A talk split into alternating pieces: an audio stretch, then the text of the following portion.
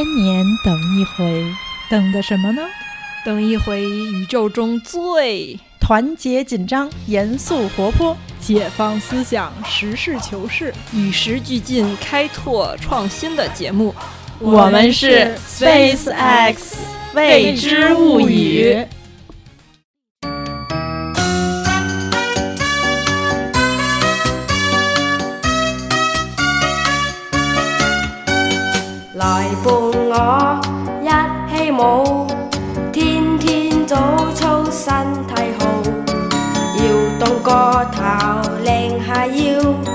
两臂也交替的转动。若似青蛙儿跳得高，弯曲双脚，然后单上。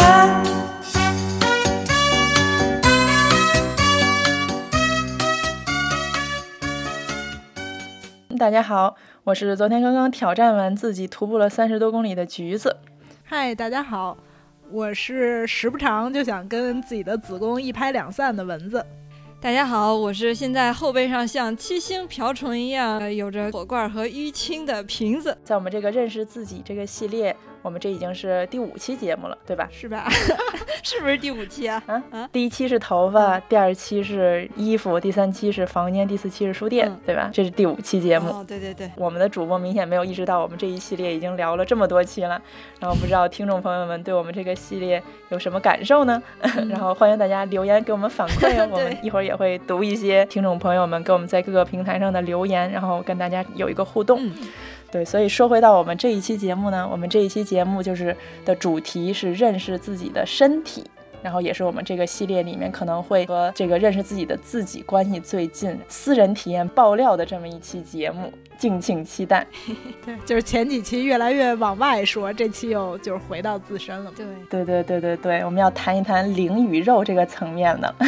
可能一开始需要先厘清，或者需要我们三个一起讨论讨论的一个问题，就是什么叫认识自己的身体，就是是什么层面的认识，或者认识到什么程度才算认识自己的身体。嗯，那我先说吧，因为这个题目一开始就是我在一次比较激烈的运动之后，对自己身体有了新的发现，提出了这么一个话题。回忆一下当时的那个场景啊，就是现在瓶子又开始打羽毛球了。所谓现在又开始，是大概去年基本上一整年吧，因为被腰疼这个病痛缠绕，然后不太敢去进行这种。比较激烈的对抗性的运动，今年就是感觉嗯有所缓和，重新去开始打羽毛球。然后打羽毛球，我一般都是打往前，就是前半场，嗯，能够感觉到自己的反应是特别特别的快的。对，那还真是，嗯因为这距离近哈，速度就得非常快。因为我上大学的时候打过一段时间垒球，因为就是男子是棒球，女子是垒球嘛，哦就是我我是不怕球的。就是很多人看到球冲着自己过来时候会害怕的，对对对，像我就会闭眼。对，会闭眼，会躲。但是我从来是不害怕球的，就无论是大大球还是小球，我都是能够睁着眼的看到，恨不得恨不得它打到我眼睛上。然后，嗯，同时我能够比较快的反应出来，就是该怎么样处理它。嗯我就是特别特别喜欢这种在网前的非常激烈的、快速到让你没有时间去反应的这种对抗性的运动。就是我会发现自己的这种反应是快到自己的意识能够反应之前的。嗯，就是是身体的一种，就像条件反射一样的反应。有的时候自己做出一个漂亮的转身什么的，是我没有意识到的，但别人都觉得哇塞，你竟然能做出一个这样的动作，太棒了。然后这个时候我会觉得，原来我是一个反应这么快的人。但是可能比如说以前上课的时候啊，老师说一道数学题呀、或者说一个英文单词儿啊什么的，我是没有办法能够做到这么迅速的反应的。嗯所以就是每次打完球啊，或者说做完某些体育运动的时候，我都会想，自己是不是当年应该还是去练体育，不应该去就是好好学习，甚至现在成为一个文字工作者。嗯，这个就是相当于是对自己身体的一种通过，嗯。比较强烈的体育运动的一种认识吧，嗯，因为也是从小就是比较擅长体育，所以身体也比较结实，长得就是身材也都是比较结实的那种，所以就是一直觉得自己身体挺好的。但是是从就是前两年吧，嗯、开始因为也觉得自己的年龄慢慢大了，然后青春期间也做了一些对自己身体不是特别好的作吧，就相当于是 对，这是我们亲眼目睹的，都是。但你觉得通过这个作，你会觉得就是认识到了身体的一个这个限度，或者说加深了自己对身体的体会吗？嗯，其实。当时的那种作补没有觉得跟身体有什么关系，主要就是比如说小的时候老吃干脆面是为了收集卡呀，然后没觉得是就除了这身体变得越来越瘦以外，没觉得有什么不舒服。就是在我印象中，瓶子就是和干脆面的这个符号是强烈捆绑在一起，就不记得见过他吃饭，就尤其是在我们当时一起上初中啊什么的时候，嗯，对对对，就从来没见他。正经吃过饭，都在吃干脆面，这要被家长听见了，也要被强力谴责了。然后那个还有就是后来工作之后，包括上大学的时候熬夜，嗯，熬夜，比如说看书啊，或者说是嗯工作啊什么的，都都是觉得这是对身体非常不不好的。嗯，我其实上夜班那几年，每天是游泳两千米的。哦，对，就是为了让自己的身体能够得到一些能量上的就是补充吧，因为。其实现在，嗯，大家我不知道大家能不能意识到这一点啊。其实你真正的想要让自己放松起来，让身体休息是需要运动的，是运动之后你才能够彻底休息的。嗯，不是说我在那儿躺着睡觉就能够缓过来的。所以在嗯一四年前后吧。某某次体检之前，我竟然就是紧张到睡不着觉。嗯，就证明这种医学上的这种对于身体的认识的这种会给你提供的信息，对你的影响其实还是比较大的。就是你是比较在意的。对，就是感觉到自己像是要参加一场考试，然后要去看到了自己的一个明知道自己没有复习过。或者就是自己根本就没有学习过的这么一个考试，接下来的成绩单会什么样？包括其实不光是对自己，就是对我父母，嗯，我看他们的体检报告的时候，我自己感觉也是那种感觉，就像是我爸妈在我小时候看我的成绩单一样。然后我现在在看他们的体检报告，然后对他们的体检报告上面的各种各样的指标指指点点，然后要求他们哪方面进行注意啊什么的。我觉得这些也都是，就是这些医学上面的数据和指标，嗯，也就是，其实因为其实对我来说是没什么异常嘛，就是我能够更加的肯定自己的身体还是不错的，并且，嗯，也是因为去过医院，因为闹小毛病啊，或者说看朋友啊，或者说看家里面的人啊，就是对医院其实非常的恐惧，然后所以就是说还是挺重视这些指标的。我觉得这些，就比如说体育运动，还有就是那个。嗯，从小的这种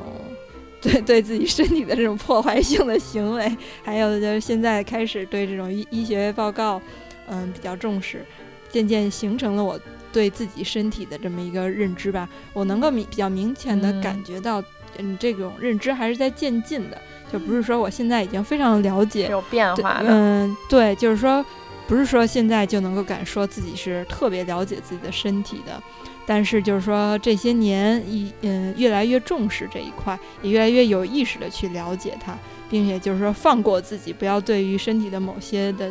不舒服啊，或者说是个别小的地方特别的纠结。曾经也是有过这些情况。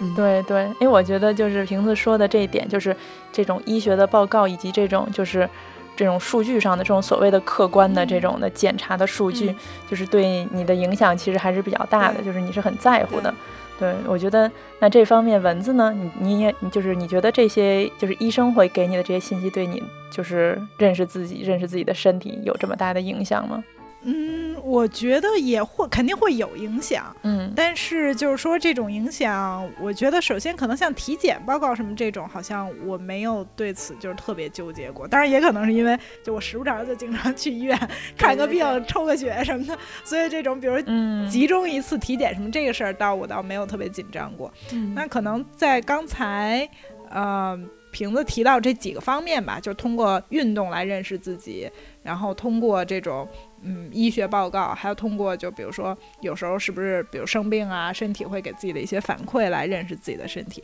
我觉得可能就一样一样说吧。嗯，先说到这个，比如说医学的这方面，嗯，我是之前就可能比如过敏性的鼻炎特别严重。然后就一直是嗯打喷嚏。我记得好几次，每次来瓶子家录音，瓶子都问我。你感冒了吗？对，你是感冒了吗？就可能有三四次、四五次之后，就他就可能知道了，就不问了。就因为我就经常老老是流鼻涕，然后听着可能声音上也有一点像是感冒了，嗯但实际上就是不是感冒，就是过敏性鼻炎，然后而且是属于就常年都有。然后季节性又会加重那种，就嗯有些人可能只是季节性有，我是季节性会加重，但是全年都不好那种。嗯，然后就打喷嚏、流鼻涕，然后厉害的时候可能就是一天打好几百个喷嚏那种，而且就一打起来就是。有一次，后来我觉得比较严重的是，就可能在开车的时候，然后突然一下一打就打十一个，就这完全都睁不开眼，全全都是鼻涕眼泪那种。当时就就觉得不行了，就得把车停路边。停车打喷嚏是吗？对对对，然后我就觉得这个如果要真是说，万一要是比如说开特别快或者什么的时候，就可能就挺危险的。嗯对，后来我就说得赶紧去看看，然后去看了以后呢，就去做了一个那个过敏源的测试。当时就是他是就是伸出两个胳膊，然后他有十八种那个药水儿，就是在一个胳膊上点了十个，一个胳膊上点了八个，然后点了那个点儿之后，就可能每个点儿之间隔个两三厘米那样的吧。嗯然后就是拿那个有一个小针，就给你每个都扎一下。嗯然后扎完以后，我那就瞬间就全都那个红，然后就开始肿起来。然后后来就是我先开始还就是还觉得啊有点好奇，就还拍照什么的。然后结果就因为它是十分钟以后再看结再看结果，嗯等到十分钟的时候，我就那个已经肿的，就是那一块儿一块儿全都是就。因为每个包可能有些就肿到两三厘米，就所有那包都连上了，嗯，就整个全肿起来了。肿成山脉了是吗？对，就从一个一个那个呃小土丘肿成连绵的山脉了，就不行了那种。后来就是那个大夫都觉得说，哟，你这挺厉害。就一般就是他可能是拿那个酒精，就给你把上面那些过敏的那药水擦一下。完了，大夫看不下去，说你赶紧先去旁边那个冲一冲吧，就拿整个水冲一冲什么的。后来就是当时我还看说，哎，这有一个不太过敏，我还很好奇，就是说这个是什么成分？白水是吗？然后大夫说这个是阴性对照组。嗯，就什么都没有。对，就是什么都没有，就是就是有一个对照的，就嗯所以我果然是每一个有的都过敏。后来就是其实当时医生并没有给我什么建议，嗯就因为如果你是一两种的话，它会有一些脱敏的治疗，嗯就比如说螨虫，嗯它会有那个药说可以含在那个舌头底下，嗯然后治一两年，嗯，然后你就会脱敏了。对此。但是就那个治疗还挺贵的，嗯然后那医生就一副说：“哎，你要是光这一种过敏，那意思我也忽悠忽悠你，我们还赚点钱，就就那种感觉吧。”嗯但是就你这样，就我也不忽悠你了，就是你反正你治了你也没用，就因为你每种都过敏，你不可能说一种一种去脱敏。嗯嗯，但是我当时做完了这个测试以后，我就突然有一种，就是它可能在医学上没有什么太好的治疗，但是对于我来讲，反而就是让我觉得啊，原来我就是这么一个人啊。嗯，你没对自己绝望吗？嗯嗯，就是我觉得，如果要是说他说我对一种东西过敏，我可能会特别，就是会特别紧张，嗯，我就会觉得说啊，我生活中要赶紧把这种东西都去掉，嗯然后别那个就是就就会一下进入那种警备状态。嗯，但是他说你每种东西过都过敏，我反而有一种啊，好像就无所谓了，嗯 就这样了吧，我大概就是这么一个人。然后而且我就开始会觉得说，哎，这可能是不是跟我。性格中有一些可能有的时候对一些变化比较敏感啊、嗯什么的都会有关系。那如果说如果跟性格有关系的话，嗯我也会觉得说，哎，如果我的心情上啊，如果比如说更放松什么的，嗯也许能从整体上就是变好一些嗯之类的。更大条一点儿。对，所以我就会觉得说，哎，既然已经它不是说针对一两种东西嗯好，或者就是你要要不要接触的问题了。嗯。那所以这可能就是一个更多的是性格、心情上的问题，嗯。就是会觉得说，这不是说我去靠呃戴口罩，或者说我去嗯。呃螨虫，我把家里被子都洗了，就是之类的，能不是靠这种能解决的了。嗯，所以我就反而会觉得说，哎，比较放松了。所以通过这个会让你意识到自己是一个精精神上也比较敏感，然后身体上也比较敏感的这么一个人，是吗？对，对，就是感觉好像不仅是认识身体，而且是认识了自己的性格，对对对认识了自己的一个整个这个人的一个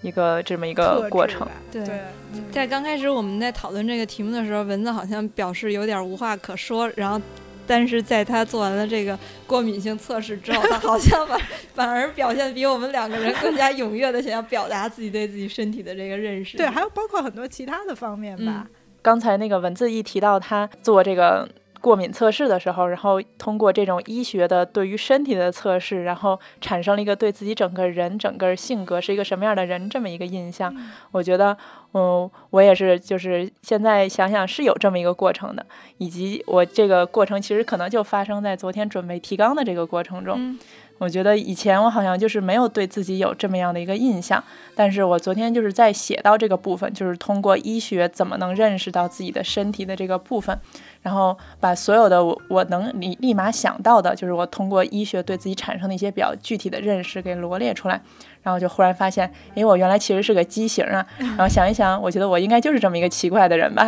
就无论在。做什么事儿的时候，好像都第一反应都会会跟别人不是很一样，或者说某种程度上就是会觉得别人反映出来的东西就是都已经反映出来过了，就没什么意思，所以自己好像就会做出其他的反应，然后觉得好像已经在生理上得到了一个印证。就譬如说，之前我是在这边是照那个 X 光片儿。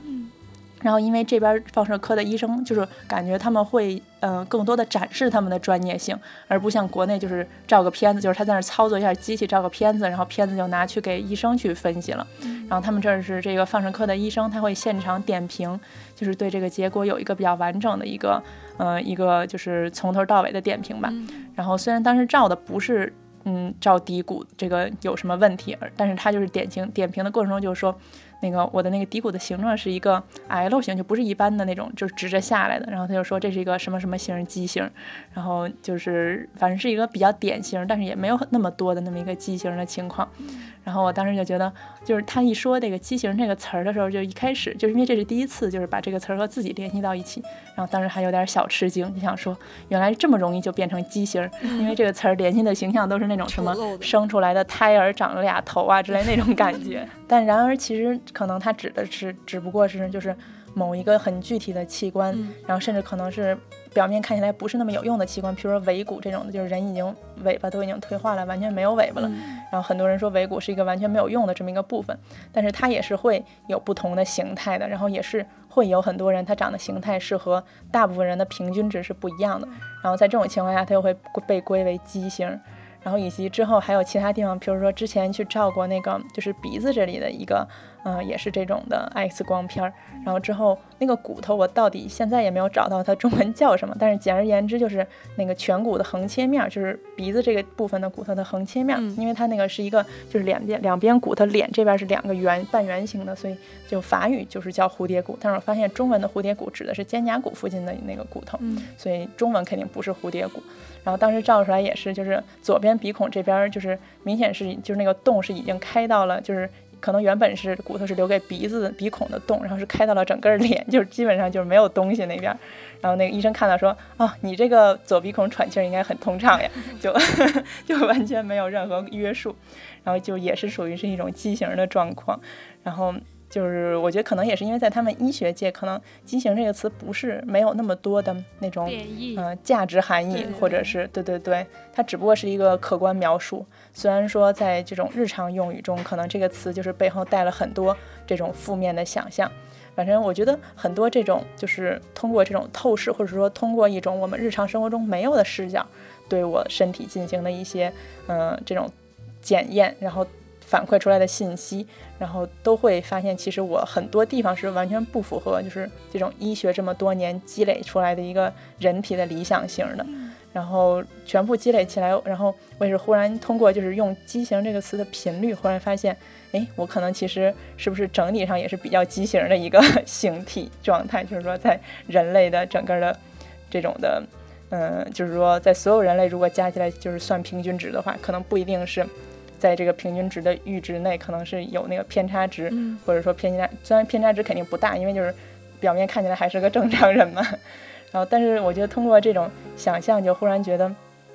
就是这种医学对我们的诊断，其实好多时候它只不过是把一个理想性，然后来跟来跟每个人的这个独特性来做对比，然后来计算这个其中的这个偏差值。然后这个偏差值到达一定状态的时候，可能就会决定，就是它的这个值的大小到达一定的，嗯，就是一个数值的时候，它可能就会在这个数值这武断的就决定了，以上就是病态的，以下就是就是正常的。但是其实每个人他的身体的适应力，我觉得并不一定是这么大的，以及身体就是说不一定是可以由外部的条件来决定的，嗯就是在什么情况下，就是有多病态，身体就确实没有办法适应了，它会导致它整个系统的崩溃。我觉得这个可能是每个人真的是很不一样的。然后以及我觉得身体其实还是很擅长于在一个新的可能相对困难的一个状态下，然后建立一个新的平衡的。我觉得就是，毕竟身体是活的，然后但是这些数值它一旦检查出来，它就是一个死的一个数值，就是放在那儿了，它并不能计算到身体对于这个状态的一个调整的过程。所以我觉得把自己划到了这个畸形的这个类里面，就忽然觉得对于正常是什么，反而就是产生了一个相对化了的一个想象吧。就觉得其实到现在，我觉得反而会觉得这些医学所谓医学带来的这个嗯对于自己。认识自己的身体的这个信息不是那么变得不是那么重视了，就会觉得这个只不过是一个就是专业化的群体，然后对于对于他们相对有用的一个信息的生产吧。对于自己觉得这可能不是最有用的信息。不过这一点不知道，嗯，其他两位主播，嗯，同不同意？嗯，我我我超级同意。不过首先我要向没办没有办法看到我们真实面目的听众朋友们解释一下，那个橘子虽然说它跟这这儿畸形那儿畸形，但是它其实长得是非常的标致标准的，就是没有影响到它的那个嗯外观形象，可能确实就是一个医学上面的数据。嗯，我正好经历了前一段时间我的一个好朋友，他也自己就是一个大夫，嗯她刚怀孕，嗯她就是查出来一种叫做巨细胞病毒呈阳性，紧张了一段时间。嗯但是对于 G 细胞病毒到底是什么，会产生什么样的影响，嗯，对于我们来说好像都都没什么太多的概念。嗯，这个血液指标其实并不是多数医院都查的，他只去了北京的一家医院，然后这个医院查了说他呈阳性，然后让他再去另外一家医院复查，然后他自己。作为一个医生，也比较就是紧张这个，所以他自己也查了好多文献。最后他发现，其实这么一个指标根本就不应该在孕期进行检查，因为它的这个指标，嗯，首先根本就没有一个金标准，其次确实就像橘子刚才说的，人在不同的状态下查出来的结果也是不太一样的。嗯，但是就是说，你得到了这个结果之后，对于比如说一个孕妇的心情上面的影，响会，有很大影响。对对，没错。然后这种情嗯绪对于身体接下来带来的影响，又又是就是每一个人都不一样，甚至有的都挺挺挺致命的什么的。嗯然后这个时候我就会想到，就是确实有一些医学的指标是，呃，有有些医学工作者不光是为了方便自己，也是为了保护自己的，的就是这种检查的项目比较多。嗯、所以当然肯定是有某一项标准，如果你不行，你肯定是难就是非常明显的哪里出了问题，但是确实也不需要特别特别在意，非得让自己在那个严格的标准，嗯和不畸形的这个范围之内吧。这一点也是我在这一两年通过跟嗯学医的朋友们接触啊，然后自己看一些书，包括通过采访的一些经历啊，然后慢慢才能够意识到的，在慢慢的就是能够平和的对待自己的身体的这么一个过程。也就是说，对医学上面的这种指标没有那么那么的在意，嗯、也是一个矫枉过正，然后再又扳回来的这么一个过程吧。就非常赞同橘子刚才说的这些，而且我觉得其实这个方面就是有一些。嗯，经典的著作其实也是谈这方面的内容的。我就记得之前我看就是福克的《规训与惩罚》的时候，对于其他的部分印象没有那么深，但是就在它里面有一句话，就是说，其实医学就是医学检验的发展建立出来的一个学科，就是在某种程度上就是对于这种用工具来检查我们身体，然后提出一些这种结论的一个阐释的学科。我当时就觉得，哎，说的很对耶，就说如果没有这么多医学检查的话，其实医学本身应该是一个相对来讲，无论是对我们生活的影响力，还是他自己学科整个群体的，嗯，这个这个量就是量级可能都没有这么大的这么一个这么一个学科，就这么一个科学。我当时就忽然觉得他提到的这个说法可以展开的想象，就譬如说，如果想象我们对自己的身体都没有这个方面的认识，就是完全没有说身体检查，然后完全没有说，嗯，不能不能测身高，不能量体重，然后这个时候我们对自己的身体会是一个什么样的认识，会是一个什么样的那个看法呢？就觉得，当然肯定是这些东西是对我们的那个保保持维持健康呀，然后调整自己的状态是很有用的。但是就是觉得这个想象还是挺有意思的，就是在自己的脑海中就是描绘一一幅，就是那个时候应该是对自己的身有有是一个什么样的印象的画面。嗯，对，那时候可能就会更依赖于自己的这种直接感受到的这种感受和身体，就是直接给你反馈的这种信号。嗯，我觉得我现在对于这些医，就是这种医学可以给我提供的对身体的认识，不是那么看重。嗯很大程度上也是因为法国这边没有每年例行体检这么一个，嗯嗯，就是这么这个习惯吧。所以我觉得好像就是来法国之后，就是基本没有进行过这种系统化的体检，嗯就是完全没有过。他们这边可能是有意识的在，就是。呃，抵抗这种就是医学对于人日常生活的这么一个统治的状态，嗯。因为如果我们就是，嗯，觉得好像必须要信他们，然后必须要规律的去体检，然后必须要根据这个对于自己的生活做出调整的话，那就是会把这个，嗯，怎么说呢？就是好像这个东西就会完全变成了我们身，就是日常生活以及对于自己身体意识的一个密不可分的一部分。我觉得好像这边他们是某种程度上抵触这种想法的，然后是给每个人有自己的一个选择的，就是可以去的，就肯定会有很多人他是很在乎这些东西，他仍然会就是很频繁的去医院，然后很频繁的去做各种不一样的检测，嗯嗯，但是他就不会说形成这么一个大家的共识，然后就觉得好像我们都应该每每几年去检查一次或者什么。当然，这边会有很多医生做这种宣传，就比如说，尤其是妇科呀，可能女性有了性生活，然后每两年应该去做一次切片呀之类的预防性的检查，但是可能就不会，嗯。形成这么一个就是有约束力的这么一个想法吧。嗯我觉得像国内好像基本上每个单位好像就是有这种正规单位的，嗯、人好像基本都会有一两年就是进行一个全套的体检。如果是不没有医学来判断的话，怎么才能够辨认自己是不是身体好，或者说有没有一个好身体呢？就是对于橘子这种在法国社会并没有经常频繁体检的人来说，对，所以我觉得好像现在的话，我可能会对于自己的感受，就是对于身体反馈的信息，可能会给予，就是会给予它更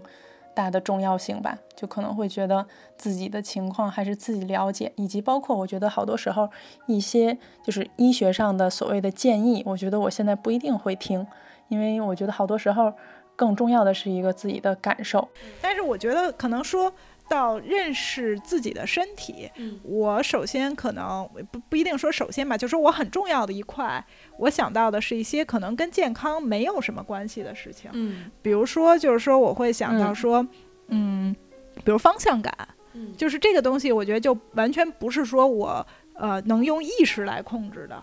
然后我觉得我比如说很小的时候，比如跟我妈妈一块儿出去，我就很明显的觉得就是说在方向感和认路方面我就非常强。然后我 我妈就不认识路，比如说我们一块儿去逛商场什么的，嗯然后嗯想要找到，比如说刚才看过哪个店，他可能就完全看就是找不到了。嗯然后可能我尤其比如在北京，我就会对就东南西北就分得特别清楚。那可能到外地的话，因为比如说它不是那种正南正北的，可能嗯东南西北会不那么清楚。但是比如找路什么的，只要比如走过一次的路，我就都非常认识。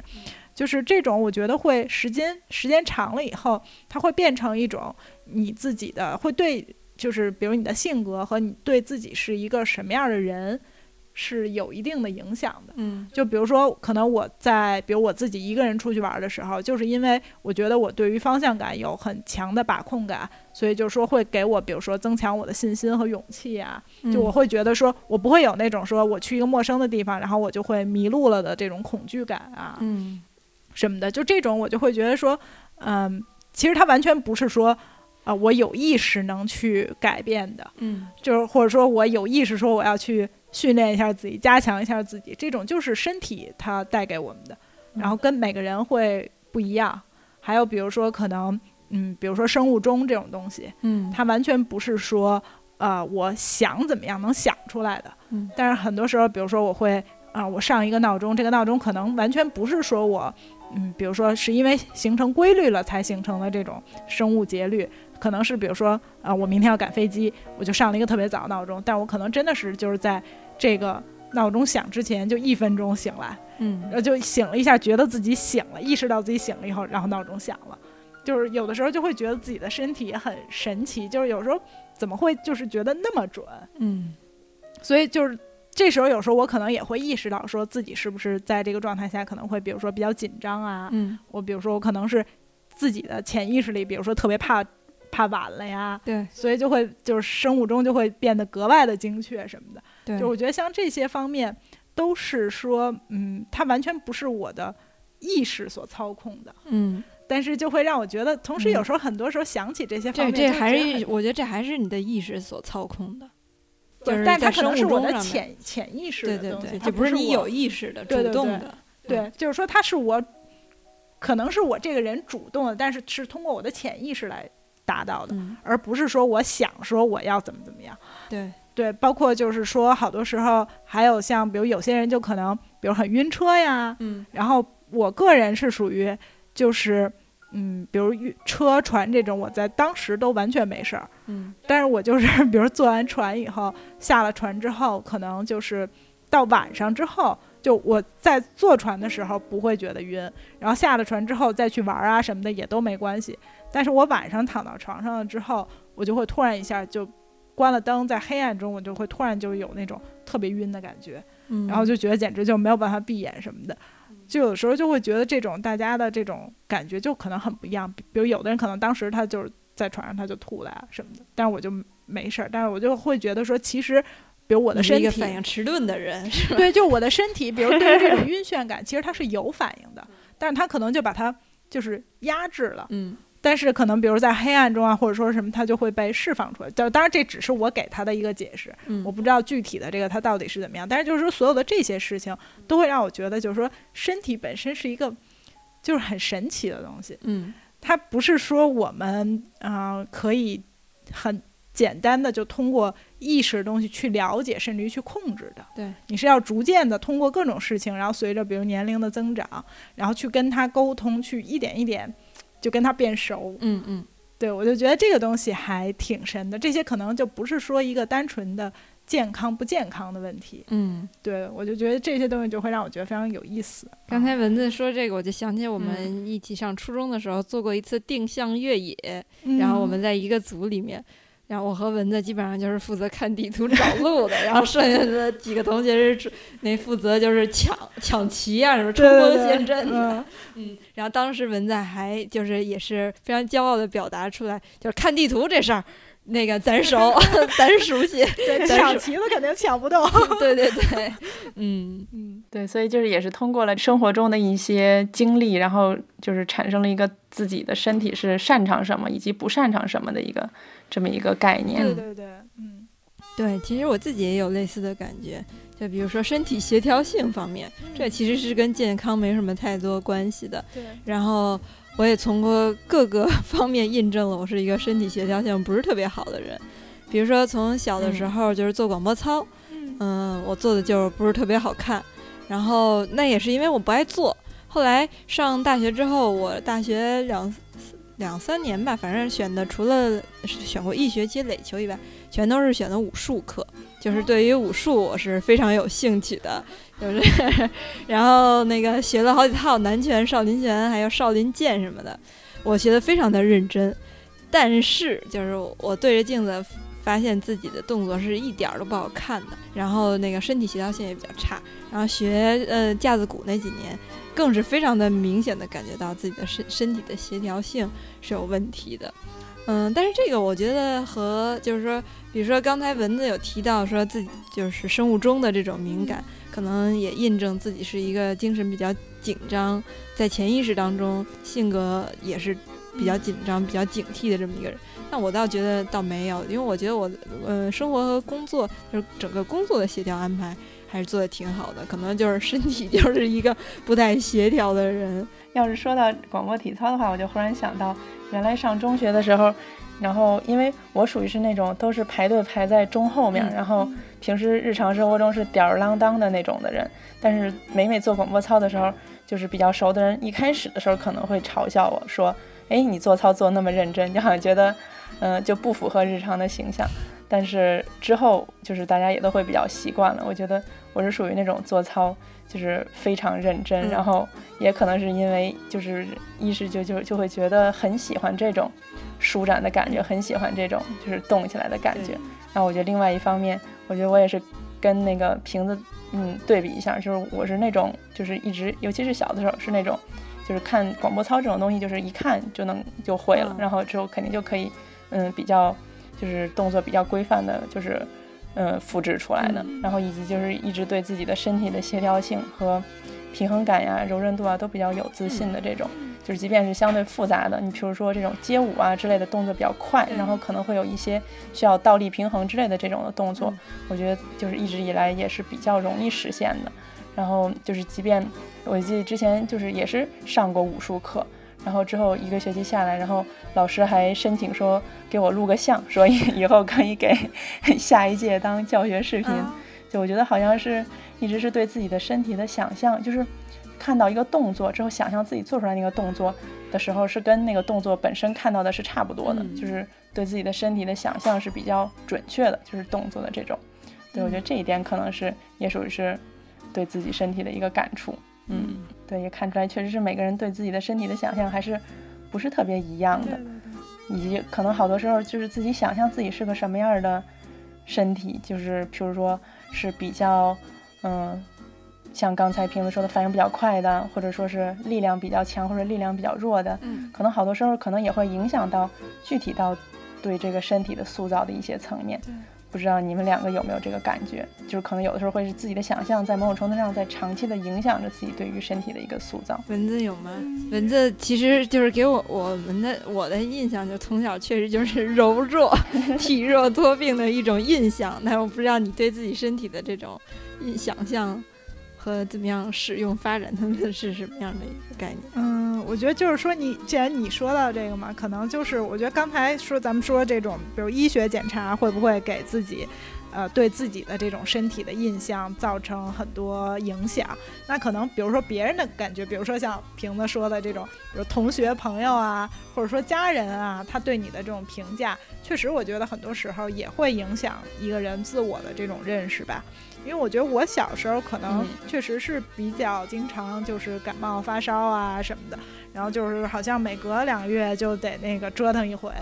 然后嗯，就像那个之前我们在讨论这个录节目之前讨论的时候，瓶子回忆的，就说有一次他那个有一天没来上学，然后第二天我问他怎么了，他说他发烧了，然后说今天已经好了，然后我当时就惊了，我说啊发烧就一个一天就能好。就因为在我当时的那个认知里，就发烧就不得折腾一个礼拜十天，就可能一周起，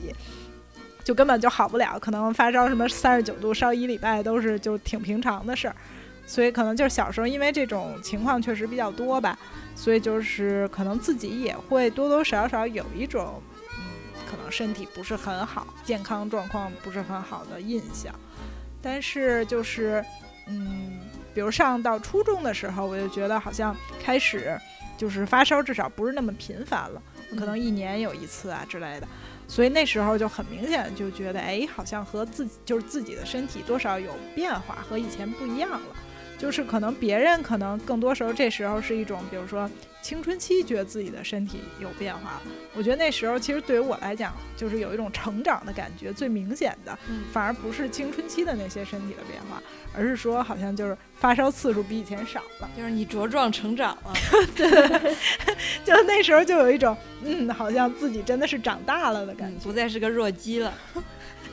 对对对，就是嗯。会就这个给我印象还挺深的，感觉是这种就是通过这种疾病的感觉，然后对于就是标识了自己身体的变化吧。嗯嗯，我觉得对自己身体的想象层面，我觉得一开始我想到的是，我觉得小的时候，嗯，会因为玩那个电脑游戏，所以会。然后电脑游戏里一般一般会对那种就是可以选择的人物是一个非常类型化的那么一个嗯，呈现的方式，比如说，可能总会有那么一个角色是力量非常强的，然后是，但是与此同时速度非常慢的，然后可能有一个人会是，就是血非常少，然后一打就死，但是速度非常快，然后敏非常高的，然后就是这种角色，然后我每次就都是会选择这种，就是比较灵活，虽然比较容易死，但是速度比较快，然后或者是说有一些其他的什么魔法呀或者什么这种打击方式的，我觉得我会对这种人物，就是选择游戏的时候就会喜欢这样的人物。然后我就觉得这种好恶好像在很多时候也是影响了自己对于自己身体的一个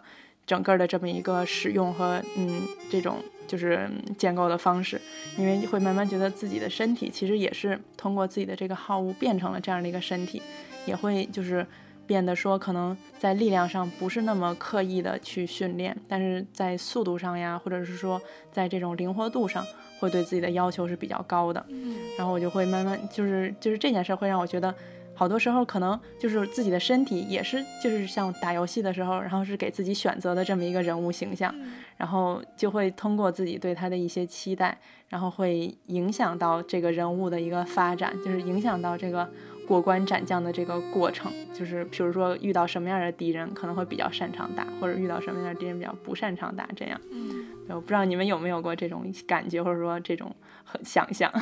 听上去橘子玩的这都是格斗游戏，嗯。嗯，对，也包括二 P G 游戏，对对，像二 P G 游戏里面也会，就是说你每升级就是加点儿嘛，就是你点儿加在哪儿，我觉得我也会觉得，就是说加敏呀或者加这些会，你无论是打的时候还是说逃的时候，就都会 成功率比较高。其实刚才你们说的时候，我就是突然又想到了，就是我在节目一开始说的，就自己的这个反反应。速度的这个问题，然后，嗯，因为每一次后期都是由我来剪节目嘛，然后包括我平常采访的时候也是会听自己采访录音，其实也能够感觉到自己就是就是在日常生活中的反应还是比较快的，嗯，这个只不过就是说运动让我更能够明确的意识到这一点，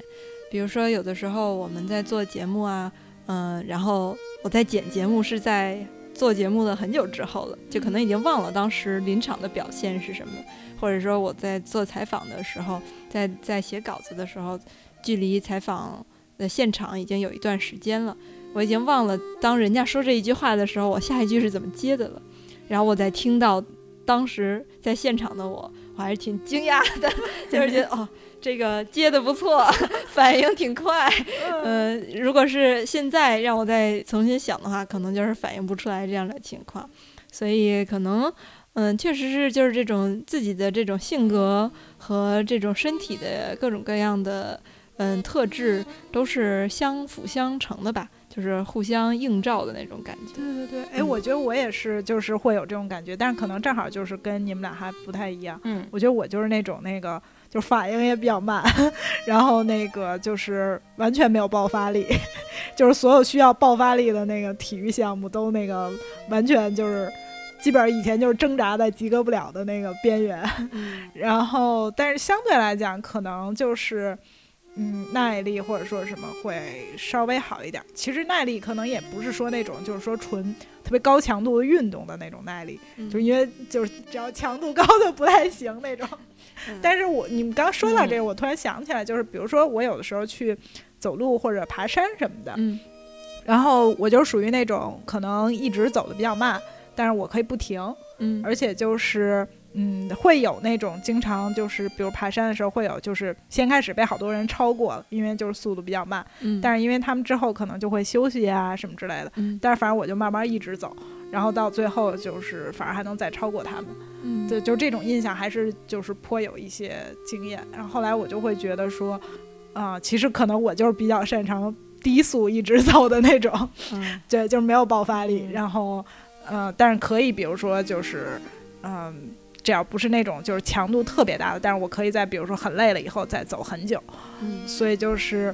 可能确实是就是每个人的这种。就是体质啊，然后因因此可能就是也也会影响到自己的一些，比如说做事的方式啊。对，我觉得这一点上我可能就跟蚊子正相反，我是我就是那种，就是即便是长距离，不过现在可能就是因为比较喜欢锻炼自己这方面，所以稍微好一点。但是我觉得以前就一直是那种，就是长距离跑没有办法一直跑下去的那种，就是必须得是。冲一段儿，然后走一段儿，冲一段儿，走一段儿，就是把所有的长跑都跑成了那个间歇跑的这种，就是很难能，就是耐力方面就是一直都很差，但是爆发力会可能相对来讲比较好。但是我也就是觉得好多时候就是，嗯、不过其实是准备这期节目的时候就会在想说，这个是，嗯、是自己，嗯，给自己设定成这样，所以才。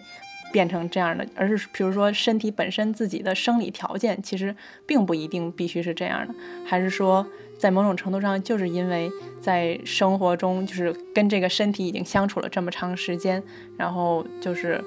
已经对它有了了解，所以就是顺着它来，然后变成了现在的这样。我觉得这个过程中，好多时候也会体现，就是说跟自己的身体是一个什么样的关系，就是是不是把它视作一个他者，还是说会觉得我们俩是一个人这个部分。我觉得这个部分好像文字之前有很多有有想过很多，嗯，对，不知道你觉得对，跟大家分享一下，以及就是你写日记的时候这个字儿的选择。怎么描述你自己的？对，就是我先开始可能觉得以前好长时间都会觉得说，对于身体还是挺把它当成一个对象的，虽然可能并没有说像像瓶子说的那种，就是说啊、以前就觉得任意使用它呀，好嗯像怎么着 凌虐，怎么凌虐都行啊，就是我倒没特有这种吧，但是我会觉得说，比如说身体不好了，我就把它当成一个，就好像在照顾一个对象似的啊，身体不好了要。嗯，天冷了要加衣服啊，或者比比别人加衣服要加的早啊。然后，比如哪儿疼了要去那个治啊。然后，嗯，锻炼这方面可能也会有，就是说，比如说，呃，觉得自己身体素质不好，那好像就就是要给你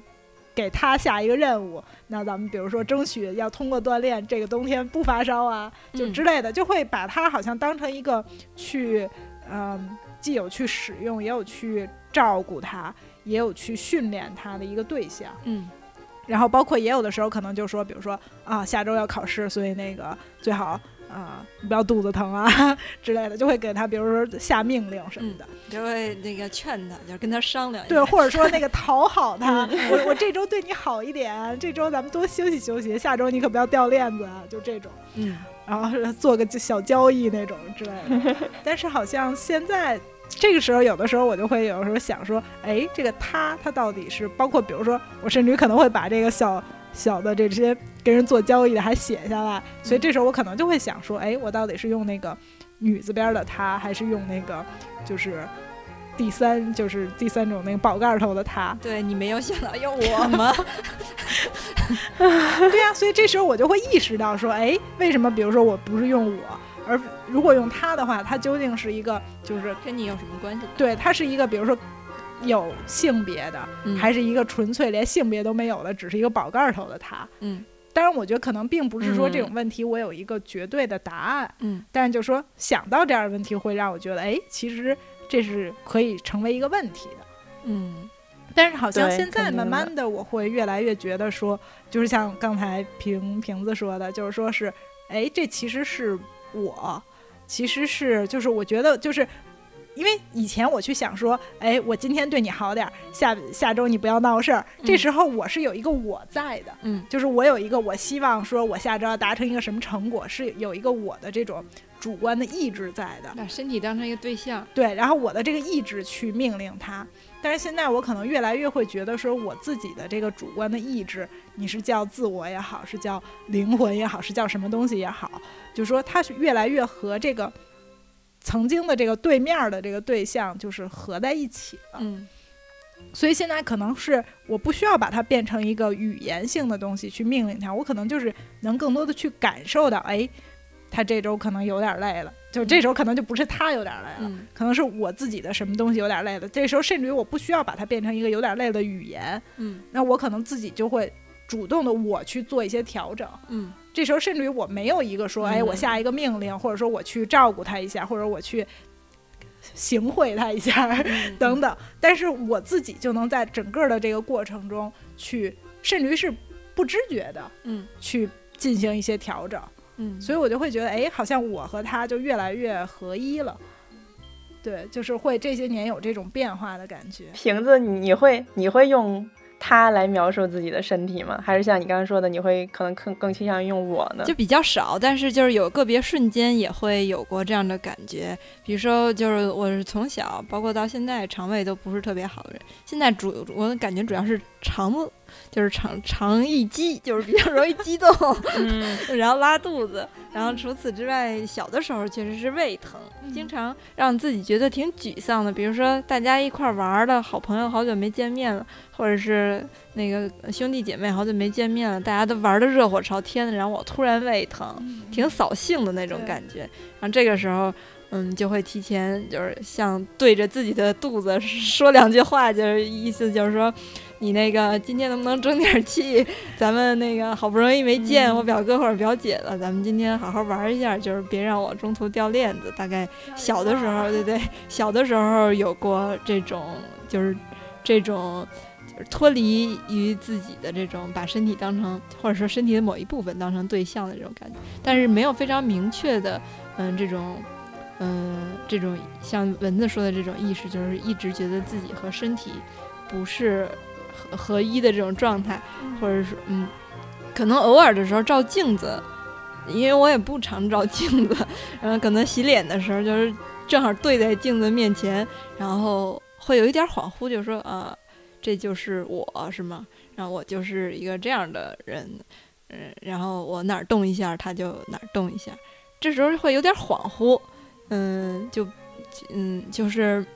就是有点不知道我到底是一个什么东西了，嗯，但是就是说没有非常系统的像文字阐述的这样，就是说跟自己身体有一个什么样嗯交交流的这么一个过程，或者说在这方面有什么变化，我倒没有。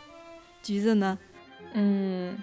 对，我觉得一说到这个方面的话，我觉得我也是想到的。以前的话，就如果按照时间顺序来说，我觉得以前。我没有这个他的概念，是因为我觉得身体这个，就它不成为自成一个主体，所以我会不会觉得跟就是没有这个这个东西存在。我觉得很多时候是，我觉得就是只有我，然后我的这个层面可能就是只是自己的一些想法这个层面。所以就会完全忽视身体。其实，你比如说之前可能会有跟朋友一起去山里玩，就像刚才瓶子说的，如果说身体不舒服了呀，跟朋友一起玩会扫兴呀。我觉得这种情况在我身上从来没有发生过，并不是因为跟朋友玩的时候不会不舒服，而是说就会完全忽视这个东西，就会觉得哦现在不是时候。就是他即便即便很难受，即便嗯也会觉得就是可以能超越自己的身体，然后来忽略忽略他的感受。像有一次是跟朋友一起去爬山。然后其实是还没进山的时候，就是刚下公共汽车，然后往那个山门那儿走的时候，然后就把脚崴了。但是我觉得，就我我一般这种受伤的情况的第一反应就都是假装没发生，然后所以当时也是就是也没有跟其他人说，然后就是就是想象自己正常的走路的样子那样继续走，然后于是就是在正常走路。然后因为其实我觉得我可能是比较习惯的会崴脚，所以就是每一次崴是真的就是会就是崴伤的比较严重，然后会立马肿起来那种。然后就是整个整个的这个路上，我也是就是虽然是自己有一些调整嘛，比如说我看到旁边有那种溪水啊、有河呀，就走到河里去，因为就是还是能起到一个冰镇的作用嘛，就是那个山水是非常凉的。但是整个过程中我也都跟谁都没有说，然后就是想象着这件事儿没有发生，然后想象着一点都不疼，然后于是就会就是自己就信了这种的。所以我觉得那个时候是完全是忽视这个东西的，就是没就是它是不存在的，就是不存在它，因为就是。就不存在，但是我觉得到后来的时候，我觉得好，就是好多时候会变成，嗯，不会觉得它是，就不会觉得身体是它，而是会觉得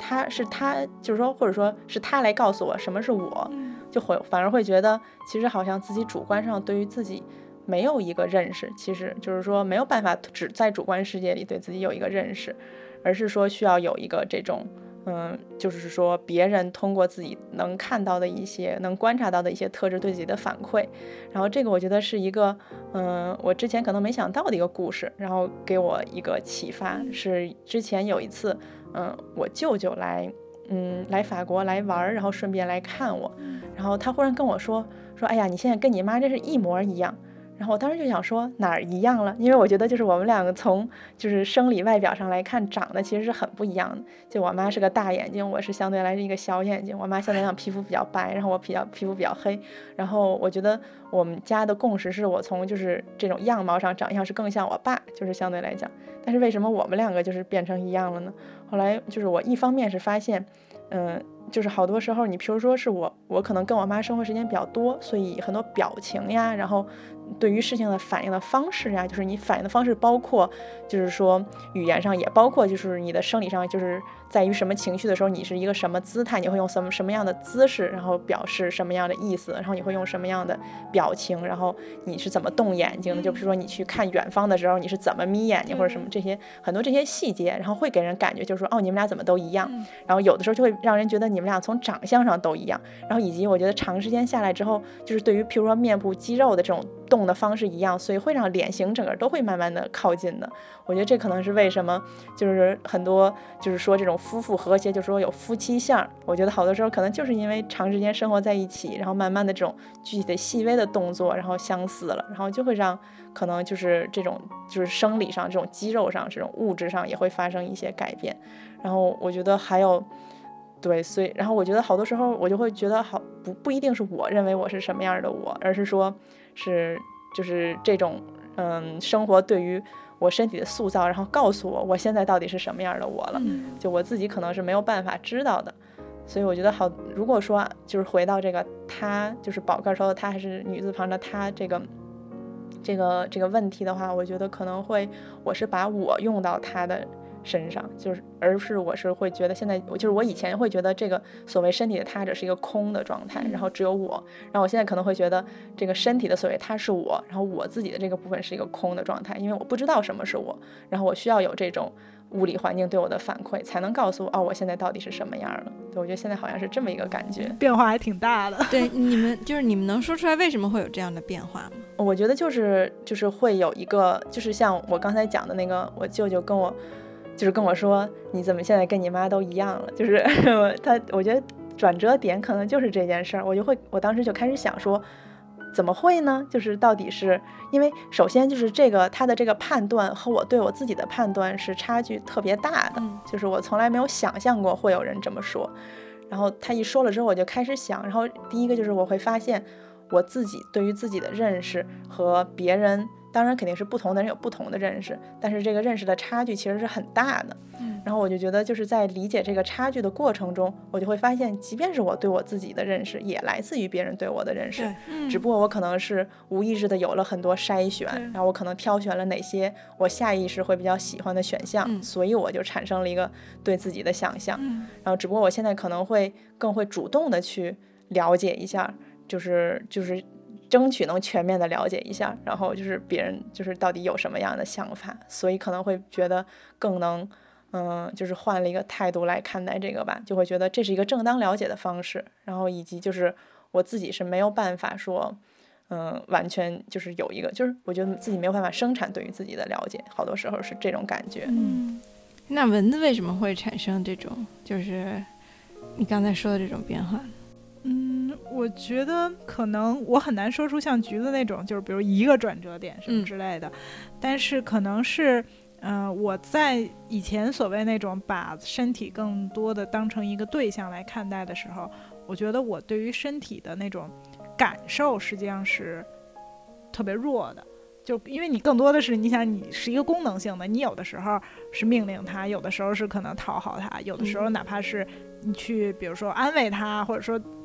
哪怕是这种很软性的时候，你也是把它，就是说，是不是站在他的角度去想，或者说反过来说，就是说我不是站在一个整个的我的角度去感受这件事儿。嗯，我觉得包括就是说，可能整个嗯青春期的时候吧，就是这种所谓很多人可能在这时候会感受到，就是说身体的变化什么的。但是我反而会觉得，在那个年龄段的时候，这种身体的很多的。嗯，就是身体的发育的变化，其实是我是把他们有意屏蔽掉了的。嗯，就某种程度上，我不知道是害怕，还是因为什么样的原因，还是说因为比如青春期的时候，可能，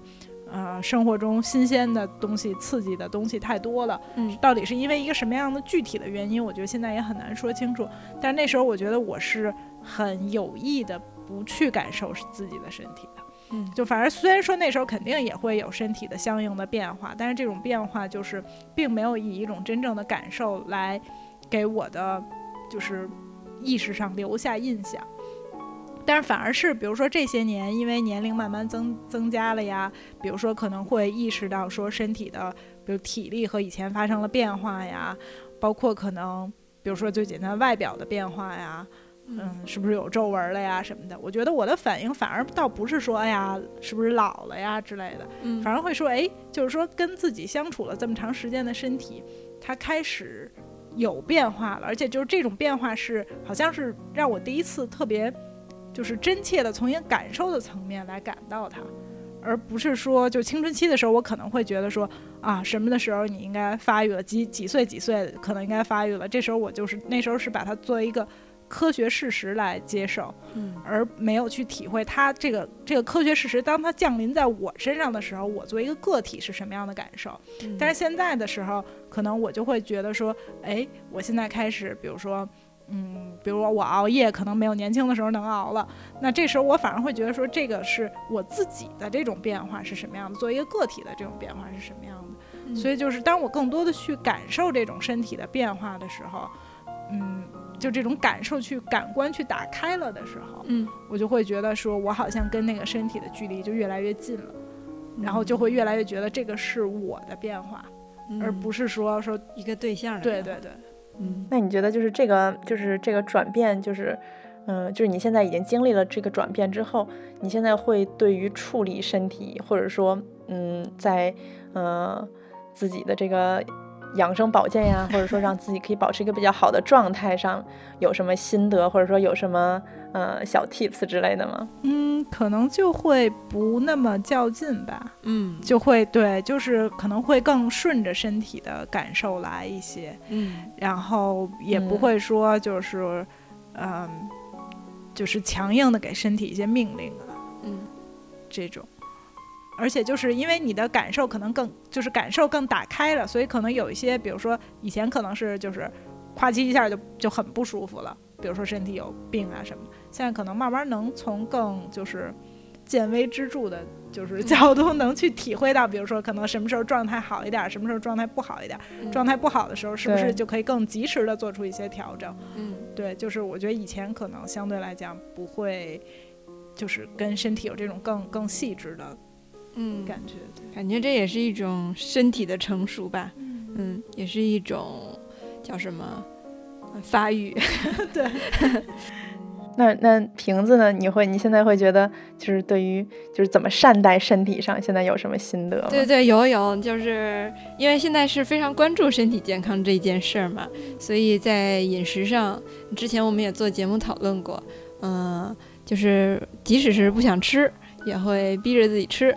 嗯、尤其是嗯，现在特别明显的会在特别没食欲的时候让自己多吃一点儿，就是知道这个时候会吃不下，或者说会食而无味，反而会让自己多吃一点儿。这是吃上面，因为这个我以前，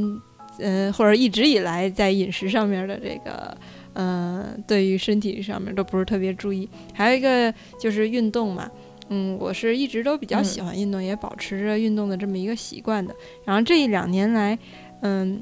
因为对身体的这种关注更多了，当然还是健康层面的啊，嗯，会更明显的感觉到是只有运动才能让一个人真正的放松的，嗯，尤其是。嗯，像游泳和打羽毛球，这是我两个比较主要的运动。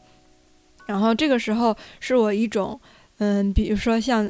橘子刚才提到的，就是进入冥想状态的这种，嗯，比较好的时机。因为游泳是完全隔离的，就是你在水里面你是什么都干不了的。对，而打羽毛球的时候是一个精力非常集中的，因为球速都比较快，然后是能够非常用心的感受自己的感受和感受自己身体的这么一个过程。而这种嗯这两项运动的运动量都是比较大的，在这个强烈的运动之后，身体真的是能够得到一定的放松，才能够真正的嗯入睡会比较好。嗯，所以我觉得就是饮食和运动这两方面吧，还有一个就是精神和情绪上面的。嗯，这些年反正是特别明显的感觉到情绪对于整个身体的状态的影响是非常的明显的。嗯，当生气的时候，就是嗯，或者说焦虑的时候，嗯，我曾经也有焦虑到就是恶心的那种，都会有。然后现在的就是会告诉自己，嗯，不要让情绪控制自己的身体。要自己做自己的身体和情绪的主人，所以在出现了一些负面情绪的时候，首先会就是告诉自己这个肯定是对身体不好的，然后其次就是要想各种各样的方法，让自己赶快把这种情绪调整到一种就是傻了吧唧、神经大条、嘻嘻哈哈的那种状态当中。我觉得这些都是我自己的一些那个大保健的 那个小 tips 吧。对，我觉得如果说那个我在这个上面的那个就是现在的心得，我觉得就是会觉得好多时候自己紧张啊，或者说什么就是具体的部位，譬如说眼球的紧张或者这种东西，我觉得是很少会感受到的。但是如果因为就是在冥想过程中，第一步就是要全部都放松，就是一点一点的想象它放松的感觉。我觉得这个过程中就会发现，好多时候平时自己没有想象过紧张或者在劳累的那个肌肉。然后这个过程中就会有一种，就是忽然就是他的那个紧张释放出来的感觉，所以我觉得这个是一个很，嗯，就是很独特的体验吧，以及好多时候是挺有效果的。包括可能晚上睡觉之前冥想的话，可能就是睡眠的效果，第二天也会觉得有比较明显的一个改善，会觉得哦，好像真正的休息到了。不然好多时候有时候可能即便睡一夜，也会觉得好像那一夜也是在。对，就觉得不知道在挣扎些什么，就好像觉得也没什么可挣扎的，但好像就是是睡的姿势不好呀，还是怎么，就会觉得好像没有那么没有那种特别嗯放松的感觉。然后以及我也是很同意，就是瓶子的这个体育运动是最好的放松这个感觉。我觉得我现在也会刻意的会嗯把更多的时间花在体育运动上，我觉得这个可能是一个最休闲的方式，好多时候。然后假期可能也会尽量安排这种就是出去从事某项运动的这么这种假期。我觉得这样的话是一种，我觉得还有一方面吧，就是人就是说你身体是处在一种做事儿的状态，就是并不一定是说，嗯，真的是要完成任务或者是工作这种，但是他仍然是在让他做一个平时他不是经常会做的这么一种动作呀，或者这个方面，我觉得好多时候也是一个拓宽，就是也是拓宽自己对身体认识的这么一个过程吧。我觉得这可能也是为什么我现在会越来越。多就是已经一把年纪了，但是会越来越倾向于尝试一些，就是大家感觉是极限运动呀的这些运动，以及我就是很喜欢这边对这种运动的叫法，他们就会把它称作是这种就是感受比较强的这种的运动，因为我觉得他们确实会给身体带来一些之前完全没有过的感受，然后从不同的角度，然后来。就是一方面是观察自己的身体，另一方面也是观察身体跟自己的一个身心结合的不一样的关系吧。因为好多时候，比如说这种需要平衡感很强的这种的运动，嗯，无论是攀岩呀，还是这种冲浪呀，就是会发现你的呼吸的一个调整，其实是会对于整个身体的那个就是反应是非常大的。就是你比如说，如果是一个很小的点，然后如果下一步是要就是去。嗯，过渡到另外一个，就是在那个攀岩的时候，在墙上，如果再过渡到另外一个很小的点，好多时候并不一定是说我怎么控制我的肌肉去保持什么平衡，或者说我怎么用力去抓住点，就是这些都不好使。好多时候只是你调整一下呼吸，然后让呼吸可以平静下来，然后让你的身体是一个放相对放松的一个平静的状态，就会让一切就是可以完成。不然的话，可能就是完全完成不了的。我觉得就是会，就是这些运动，我觉得也算是一个 tips 吧，就是会给自己一些新的认识，就是让自己对于自己身体的认识的积累，仍然可以随着年龄，然后有一个自己感受到的一个增长。对，那咱们这期节目时间也差不多了，那就进入听众留言部分。还是像我们前面几期节目一样，仍然在我们节目的最后做一个听众留言反馈。那今天我们跟大家反馈的是。打开你的房门是吧？推开你的房门，推开你的房门。嗯，对，蚊子先来找一条。嗯，好，我们的这个节目里，其中有一个叫 Shell，哦，就是金链子。对，就金链子知道我们那个点他的名了哈。他当时给我们留了一条很精彩的留言，说：“我一直想要在房间里摆一张巨大 U 型办公桌。”摆上我和大哥需要的两台豪华电脑，各外接两个二十七寸大屏幕，放得下一摞摞资料和图纸，有一对倍儿贵倍儿舒服的带轮子转椅。这间房和卧室是无缝对接的。现在看来，除了做不成那么大的桌子，其他的想象都能在最近一两年慢慢实现。一想到这些，工作这口翔就有动力吃了呀。这个金链子也是我的脏网友之一啊。就是为什么一个大老爷们儿啊，金链子是一个大老爷们儿，会和自己的大哥住在一起呢？就是大哥其实是他的女朋友。哦。然后金链子老师也是即将和未婚妻嗯步入婚姻的殿堂，所以就是也在努力的嗯铸造自己的那个美满的爱巢啊。小窝。对对，而且说这个。倍儿贵倍儿舒服，我就当时也回说说听着就特别带劲。不过尤其是这种想象的这个过程吧，一点点实现的这个想象，把自己的想象一点点实现，这过程肯定是最享受的。嗯，然后我这里念一条在网易云音乐的评论区给我们这一期节目留言的，呃，叫做 Sherry 的那个朋友，嗯，他他他其实也是我的一个朋友啊，也是我们的一个忠实听众。他提了一个问题，我们都觉得非常的有意思。嗯，叫做什么叫做烙土？这个是我们在这一期节目里面提到的一个词，没有印象的听众朋友们可以再回去听一下这期节目。嗯，我们当时提到的是什么？就是为什么会提到烙土这个？就是什么多长时间打扫之类的？嗯，对，这个没我们在他提这个问题之前，我没有意识到这是我们的北京的一个方言哈，或者说是一个土话，就是他问是不是掉灰的意思。其实就是那个尘土积攒的比较多的意思吧，嗯，他因为他自己是一个上海人，所以上海那个就不会捞土，所以他不知道什么叫捞土，觉得这个还是挺有意思的，也提醒我们以后还是那个做中国人说普通话。那我那个最后再念一条，是我们的这个忠实听众，已经被我们膜拜为素神的这个 素网之旅老师给我们的留言。就是在我们这期那个呃推开你的房门来这期节目里，他跟我们想象了一下他的理想的房屋，他是这么说的：他说，如果展开想象的话，一个理想的房屋，我希望是像张大千晚年在台湾建造的摩耶精舍那样，除了山水、小桥、绿叶式的庭院，最喜欢的就是他屋内的装置设置，开阔的客厅和画室。我想我最爱的其实还是这股气质和视觉。山水人文艺术家的操行，然后他是希望卧室，他是这么说的：卧室我希望像是电影《二零一太空漫游》片尾那样，三面皆可行走，比较疏朗的卧室。整体来说似乎就是一个大字，其实不然。乱引一句：心事浩浩茫连广宇，无啊啊，等会儿啊，心事浩茫连广宇，于无声处听惊雷作结。我觉得这个。忽然，这个素神的这个文采就是 爆炸一样的，就是在这个留言中展示出来。不愧是素神，嗯，对，就觉得素神的这个这个知识和想象都是非常丰富的。嗯，能有这样的听众，我们深感荣幸。对，素神的微博我们经常互粉啊，互相 关注留言。素嗯，素神也是一个就是在审美方面嗯非常有追求的这么一位听众老师。嗯，我从没错和我们从和他的互动的过程当中，嗯，也学到好多东西。对对对，所以在本期节目最后，也就是祝素神梦想成真。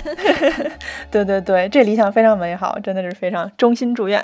行，那咱们今天节目就到这儿。OK，好，拜拜。欢迎大家通过荔枝 FM、喜马拉雅 FM、蜻蜓 FM、网易云音乐、苹果 Podcast 平台收听 SpaceX 未知物语节目。并在评论区与我们留言互动，希望大家订阅 SpaceX 微信公众号，关注名为 SpaceX 未知物语的新浪微博，为我们慷慨打赏，疯狂打 call，爱你们哟，比心，嘿嘿嘿。